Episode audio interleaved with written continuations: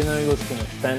Bienvenidos a un nuevo episodio de Packers en cuarta y gol. Como ya vieron en el título, en el episodio de hoy vamos a estar discutiendo lo que fueron los partidos de la ronda divisional de los playoffs.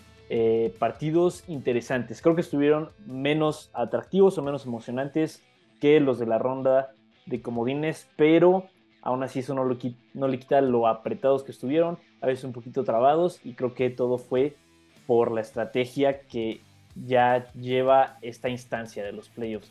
Todo este juego mental, todo, todo lo que tienen que hacer los equipos para, como sea, tratar de ganarle a su contrincante y avanzar a la siguiente ronda. Empezamos por orden. Eh, los Chiefs le ganaron a los Jaguars en el Arrowhead 27 a 20. Obviamente creo que lo que se lleva el Ahora sí que el encabezado de este partido es la lesión de Patrick Mahomes. Eh, ya anunciaron que fue un esguince. Eh, obviamente Patrick Mahomes va a jugar la siguiente semana, pero es muy probable que no entrene toda esta semana para dejar reposar el tobillo, reposar el pie, eh, con medicamentos, inyecciones, tratar de reducir el impacto lo más, lo más que se pueda. Lo que me impresionó de este partido por parte de los Chiefs es que la ofensiva en el ratito que tuvo que estar fuera Patrick Mahomes, la ofensiva de los Chiefs eh, funcionó perfectamente, como si Mahomes estuviera en el terreno de juego. Entró Chad Heaney, el coreback suplente de los Chiefs, y comandó un drive de 98 jugadas, de 98, 98 yardas que terminó en, el touch, en un touchdown por Travis Kelsey. Eh, creo que los Chiefs remontándonos un poquito a la offseason, nosotros veíamos que iba a bajar el nivel de la ofensiva sin Tyreek Hill. Eh, eso no fue el caso, inclusive la producción ofensiva mejoró. Y ahora que estaban sin Mahomes, creo que todos dijimos, los Jaguars tienen chance. Pero la ofensiva de los Chiefs como máquina aceitada no dejó de funcionar perfectamente y creo que todo, es, todo tiene una razón. Eh, y esa razón, en mi opinión, es Isaiah Pacheco. Creo que los que ya llevan escuchando el podcast un ratito piensan que soy un poquito anticuado que, porque eh, hago mucho la mención al juego terrestre. Eh, y, pero creo que podemos ver en estas ocasiones que esto es eh, fundamental todavía en la NFL hoy en día. Isaiah Pacheco terminó con 12 acarreos y 95 yardas, muchísimas yardas para tan poquitos acarreos. Y creo que un buen juego terrestre efectivo puede abrir la puerta a todo lo demás en la ofensiva. Eh, como los Jaguars tenían que preocuparse por Isaiah Pacheco, dejaban un poquito libre a los demás playmakers de, los Chiefs. Obviamente Travis Kelsey, que rompió récord de recepciones por una ala cerrada en los playoffs con 14 en un partido. Eh, Kadarius Stoney, que también lució un poquito. Marcus Valdez Cantling, eh, Juju Smith Schuster. Creo que estos nombres, a excepción de Travis Kelsey, no son de lo mejor de la liga, pero por esas oportunidades que se crean gracias al juego terrestre efectivo, eh, pues la ofensiva puede tener una gran mezcla eh, de jugadas terrestres y jugadas de pase. Entonces, para mí, el éxito que tuvo la ofensiva de, Chiefs con y Mahomes es gracias al gran trabajo de Isaiah Pacheco y del juego terrestre de los Chiefs, que también incluye un poquito a Jerick McKinnon. Por parte de los Jaguars, también aplaudirles. Creo que no jugaron para nada un mal partido. Estuvieron jugándole al tú por tú a los Chiefs eh, en el Arrowhead, uno de los ambientes más hostiles de toda la NFL. Y creo que el partido al final se define en ese fumble de Jamal Agnew ya en zona de gol para, para los Jaguars. Un par de jugadas después viene el, la intercepción de Trevor Lawrence, pero pues ya presionado, ya eh, necesitando dos anotaciones para eh, el partido, consiguieron el gol de campo, pero ya por la presión del tiempo y por la presión que le estaba ejerciendo los Chiefs, creo que una intercepción eh, se podía llegar a, a, pronosticar por parte de Trevor Lawrence, pero creo que los Jaguars pueden estar muy satisfechos por la temporada que hicieron en este 2022, superaron expectativas, Doug Peterson hizo un gran trabajo, sin duda es candidato a ser el coach del año. Eh, explotó el talento de Trevor Lawrence. Creo que, como bien dijo Lawrence al final de su conferencia, este no es el final, es el inicio de una nueva era en Jacksonville y yo creo que así será. Eh, Travis Etienne ya va a estar un año, dos años después de su lesión. Trevor Lawrence ya va a estar en su tercer año. Eh, va a llegar Calvin Ridley y las piezas que juntaron en agencia libre este año creo que van a ser una base muy sólida para este equipo de Jacksonville. Como les digo, desafortunado ese fumble de Jamal Agnew, pero creo que si no hubiera sido por eso, los Jaguars hubieran eh, puesto las cosas muchísimo más parejas contra estos Chiefs que por quinto año consecutivo van a tener el juego de campeonato en casa, un nuevo récord en la historia, pero como les digo, la preocupación va a ser Patrick Mahomes. Eh, ¿Qué tanto le va a afectar esa lesión en, el domingo? Pero lo vamos a hablar un poquito en los pronósticos, pero creo que muchísimo depende de lo que haga la línea ofensiva de los Chiefs. Jugaron un partido excepcional y también complementando un poquito, cuando la defensa de los Chiefs tenía que, pagar, que parar a los Jaguars, lo hicieron y eh, creo que jugaron un partido redondo. Apenas, ahora sí que por la mínima, los Chiefs pasaron, pero pasaron y van a su quinta final de la conferencia americana consecutiva en casa. Eh, los Chiefs obviamente esperan eh, aprovechar esta, esta nueva oportunidad de, llegar al Super Bowl. De las cuatro anteriores, como pueden recordar, llegaron a dos Super Bowls, solamente ganaron uno y las otras dos ocasiones eh, quedaron eliminados. Una por los Patriotas de Tom Brady y el año pasado contra Joe Burrow y los Bengals. Ese mismo sábado, las Águilas de Filadelfia le ganaron 38 a 7 a los Gigantes. Eh, yo les dije un poquito en, los pronósticos de los partidos de esta semana, que creo que se nos había olvidado un poquito de eh, que también jugaba Filadelfia con un Jalen Hurts sano. Eh, había dicho en, algunas entrevistas, conferencias, que todavía no estaba al 100%, pero estaba cerca de serlo y se notó. Se notó demasiado eh, que Jalen Hurts regresó a ser el coreback que era candidato a MVP esta temporada. los Eagles dominantes en ofensiva y en defensiva. En ofensiva creo que también, aparte de que Jalen Hurts regresó bastante bien, eh, que Lane Johnson, su tackle, pudo jugar, hizo toda la diferencia. Eh, ahorita veo las estadísticas, pero las Águilas me parece que terminaron con casi 300 yardas de juego terrestre entre Kenneth Gainwell, entre, entre Kenneth Gainwell, eh, el mismo Jalen Hurts, Miles Sanders y Boston Scott. Eh, tuvieron un ataque terrestre increíble. Obviamente, como les digo, volvemos a lo fundamental, con el juego terrestre gastas a la defensiva rival, te comes segundos del reloj y abres muchísimas oportunidades para el juego aéreo que también se aprovecharon con AJ Brown, Dallas Goddard y, y Devonta Smith.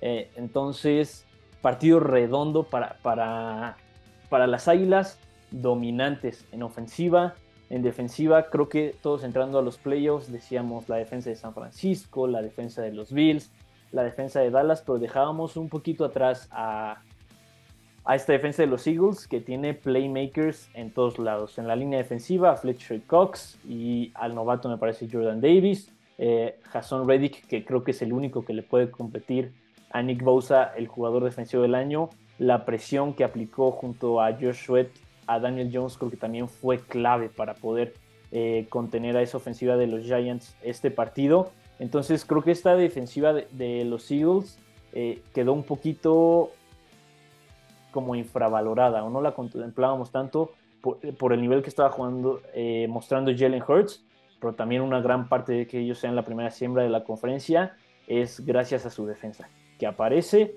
la línea defensiva mete presión por cualquier lado y Ahora sí que lamentablemente para los Giants eh, no, pudieron, no pudieron seguir el paso, se pusieron atrás muy temprano en el partido, lo que los impidió usar su mejor arma, que era Saquon Barkley. Únicamente eh, corrió Saquon Barkley para 61 eh, yardas, en solo tuvo 9 acarreos.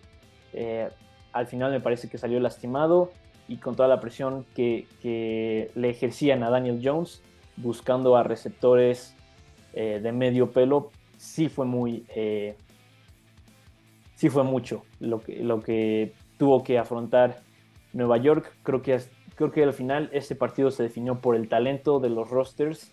Eh, Filadelfia es un equipo muchísimo más talentoso que Nueva York. Eh, Brian Dable hizo un trabajo excelente eh, en su primer año como head coach de los Giants. En mi opinión, tiene que ser el ganador del, premio del coach del año. Y, pero este partido sí fue, sí fue superado totalmente por Nick Sirianni y los Eagles. Ahora se viene una off-season medio interesante para, para, Nueva York.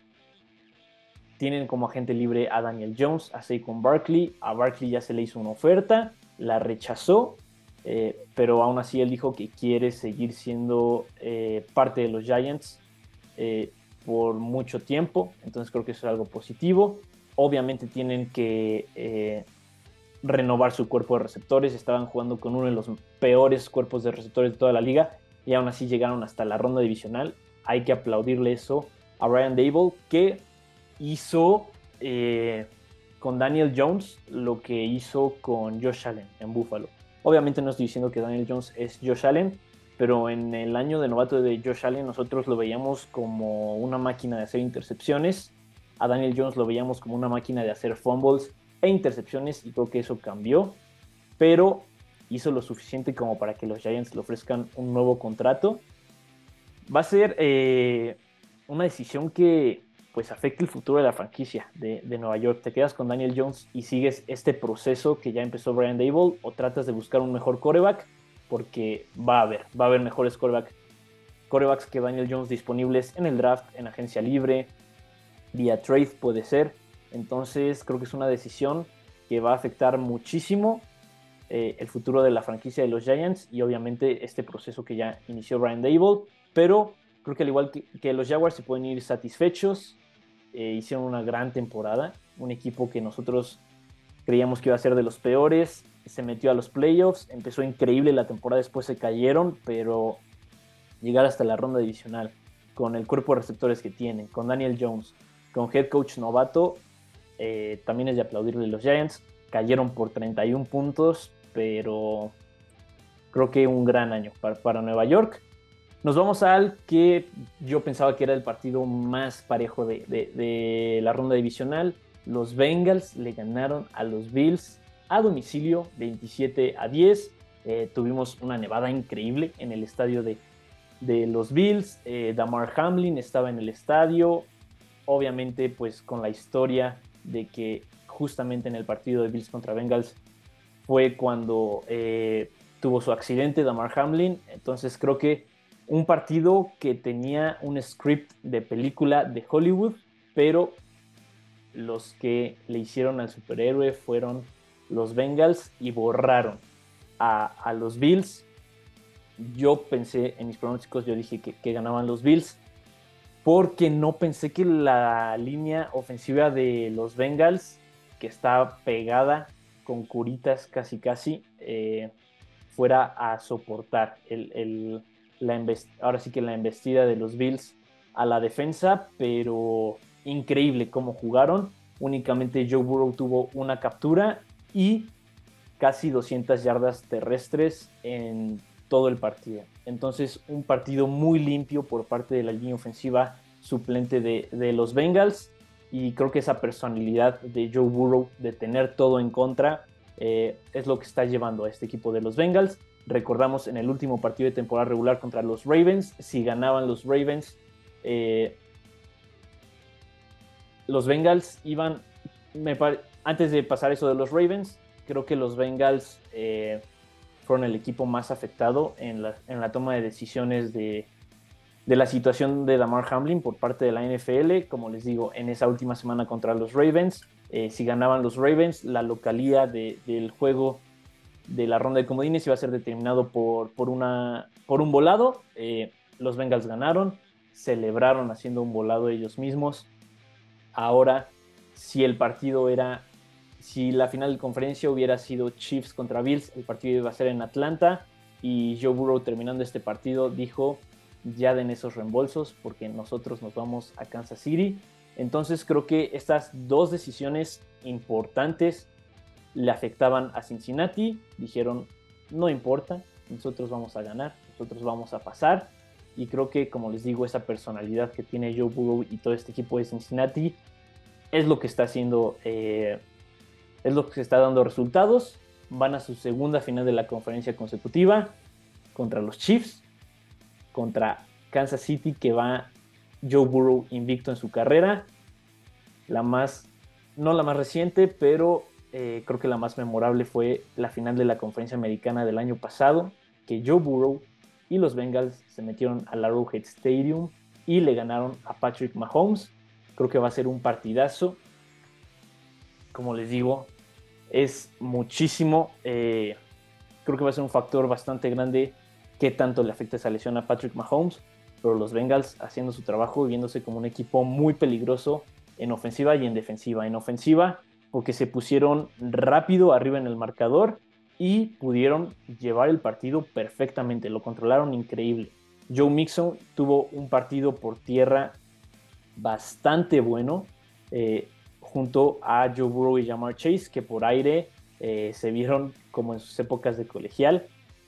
Y creo que un partido completo, completo para, para Cincinnati. Y lo que más me sorprendió, como les digo, fue la línea ofensiva. Por parte de los Bills, pues decepcionante. Ya van tres temporadas que eh, los ponemos como candidatos para llegar al Super Bowl y se quedan cortos. En 2020 contra los Chiefs, el año pasado otra vez contra los Chiefs y hoy contra los Bengals. Eh, creo que podemos ver como polos opuestos entre estos dos equipos porque lo que los Bills les falta es un ataque terrestre sólido sin eh, un ataque terrestre, pues le dejas toda la presión a Josh Allen. Y cuando Josh Allen no puede, pues no puede apoyarse en nadie más. Y esto es, creo que fue lo que vimos en este partido. Los Bengals le metieron muchísima presión a Josh Allen, no encontraba sus receptores, eh, cometía, cometía bastantes errores. Eh, no lo vimos tanto usar sus piernas o alargar las jugadas como nos tiene acostumbrados Josh Allen. Eh, no tuvo pases de touchdown y tiró 42 pases. Es cierto que porque los Bengals empezaron ganando temprano, pero sin un ataque terrestre en el que te puedas apoyar eh, y si tu coreback sale en un mal día, es difícil. Es difícil ganar un partido, lo vemos con, lo vimos en este partido. Los Bengals, estando arriba, utilizaron el juego terrestre y llevaron el partido a donde querían. Los Bills nunca pudieron entrar en ritmo y solamente eh, anotaron 10 puntos. Creo que nunca eh, nos hubiéramos imaginado que Josh Allen en los playoffs iba a anotar 10 puntos en un solo partido, en casa, nevando, con la historia de Damar Hamlin. Entonces, creo que sí es un fracaso para los Bills. Con todo y que llegaron a la ronda divisional, nos esperábamos muchísimo más. Y como les digo, ya van 3 años. 3 años que los Bills no pueden, que ya son el ya merito de, la conferencia americana. Entonces creo que sí ya tiene que haber un cambio, no radical, pero sí importante. Eh, no sé si tenga que ser su coordinador defensivo, que no le ha sacado el jugo a los jugadores que tienen. No sé si sea, como les digo, traer a un buen corredor, eh, en, puede ser en el draft con Villan Robinson. Creo que esa es, la opción que más está sonando. Eh, no creo que sea traer otro receptor, porque creo que de eso se va a encargar el juego terrestre. El juego terrestre, si es efectivo, te va a abrir más oportunidades eh, para tus receptores. Pero, como les digo, creo que sí tiene que haber cambios en, en Buffalo. No creo que de head coach, porque está muy bien Sean McDermott.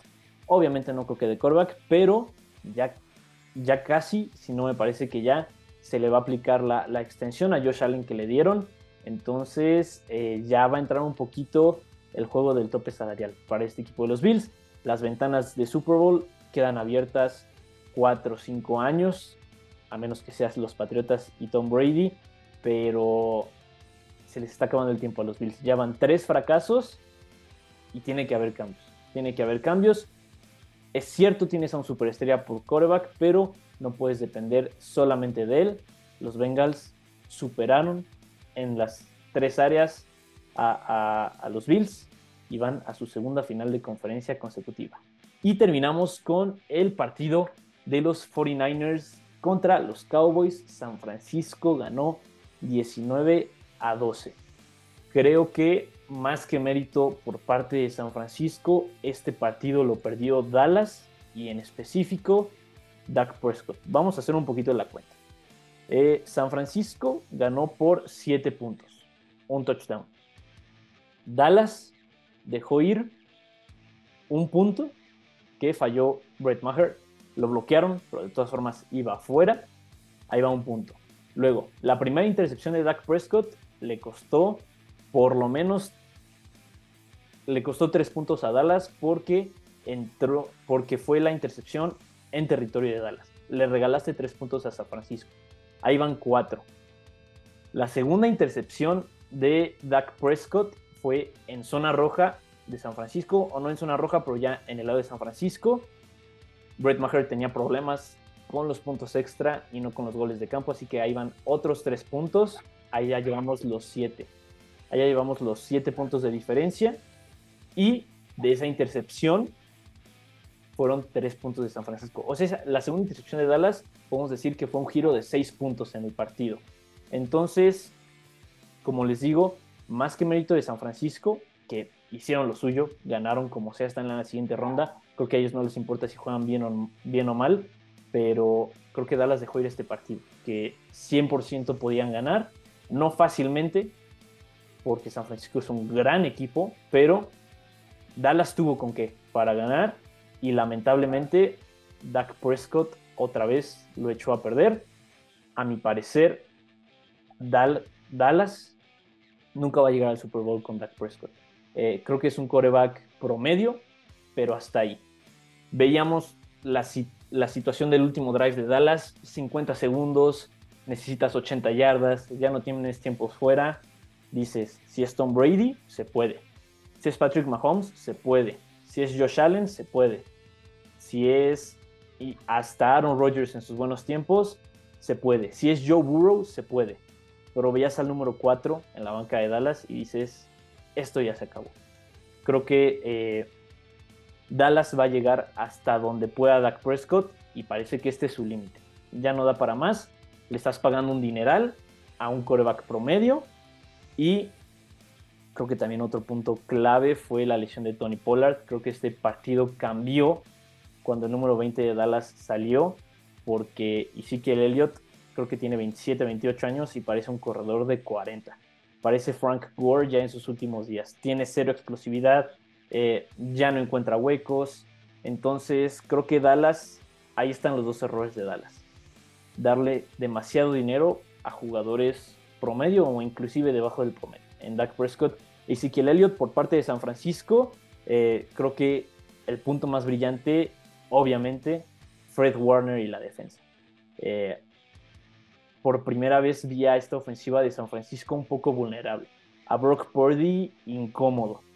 Eh, la defensa de Dallas nulificó a Christian McCaffrey, nulificó a Divo Samuel. Tuvo que venir George Kittle y una recepción de malabarista para, para poder eh, incendiar un poquito ese fuego de, de, la ofensiva de San Francisco. Y, pero hasta eso, Brock Purdy sí se veía un poquito más presionado, pero siempre mantuvo la calma. Y creo que eso es esencial en estos partidos. No desesperarte, ver que no te están saliendo las cosas, pero no importa, porque sabes que si lo haces, que sabes hacerlo bien. Y Brock Purdy dijo, lo he estado haciendo increíble, me voy a pegar a, lo que me manda mi coach y sacaron el partido. Sacaron el partido. Lo que está haciendo Brock Purdy es cierto que es su primer partido sin touchdown, pero comandar a esta ofensiva en estas, en estas instancias contra una de las mejores defensas de la liga es de aplaudirle. Y sigue la historia de, de Mr. Irrelevant, que ahora va a jugar una final de conferencia como novato, empezando la temporada siendo el tercer coreback de su equipo Creo que los playoffs 100% se trata de las historias que, nos pueden contar. Esa de Brock Purdy, si llegan a ganar no solo el campeonato de conferencia, sino el Super Bowl, va a ser una de las mejores historias en la existencia de la NFL. Eh, van un poquito debilitados a Filadelfia, un ambiente súper hostil para jugar como visitante. Christian McCaffrey salió lastimado, Elijah Mitchell salió lastimado, entonces también hay que monitorear la salud de, ahora sí que del corazón de este esquema de Christian McCaffrey, que son los corredores. Pero Dallas tuvo con qué, se equivocó, no pudo ganar San Francisco hizo el trabajo. Ahora van a ir a Filadelfia. Creo que una final bastante justa porque son los dos mejores equipos que tiene la Nacional en, en este 2022, en esta temporada. Fueron los dos mejores equipos y creo que podemos decir lo mismo de la americana. Van los dos mejores equipos, Patrick Mahomes y los Chiefs contra Joe Burrow y los Bengals. Los dos van a ser partidazos y creo que cualquier enfrentamiento de Super Bowl es justo. Estos cuatro equipos creo que son los que resaltaron de sobre todos los demás y las finales de conferencia van a estar muy buenas. Muy, muy buenas. Eh, hablando de pronósticos, solo me equivoqué en el de, en el de los Bills, que como les dije, yo tenía a Buffalo ganando y ya hablaremos un poquito más de lo que se nos viene este próximo domingo en el video de los pronósticos. Muchísimas gracias por escuchar el episodio completo. Eh, yo me despido por, por, el día de hoy. Cuídense mucho. Eh, y también un poquito triste, porque ya solo quedan tres partidos de la NFL hasta septiembre, pero disfrutándolos como nunca. Creo que se vienen, como les digo, historias muy buenas. Nos vemos en la próxima. Bye bye.